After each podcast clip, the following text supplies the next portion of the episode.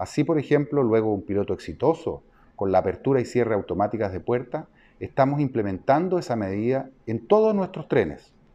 Con lo cual, evitamos por un lado el contacto de nuestros usuarios con el botón de apertura y por otro lado mejoramos las condiciones de ventilación al interior de los trenes.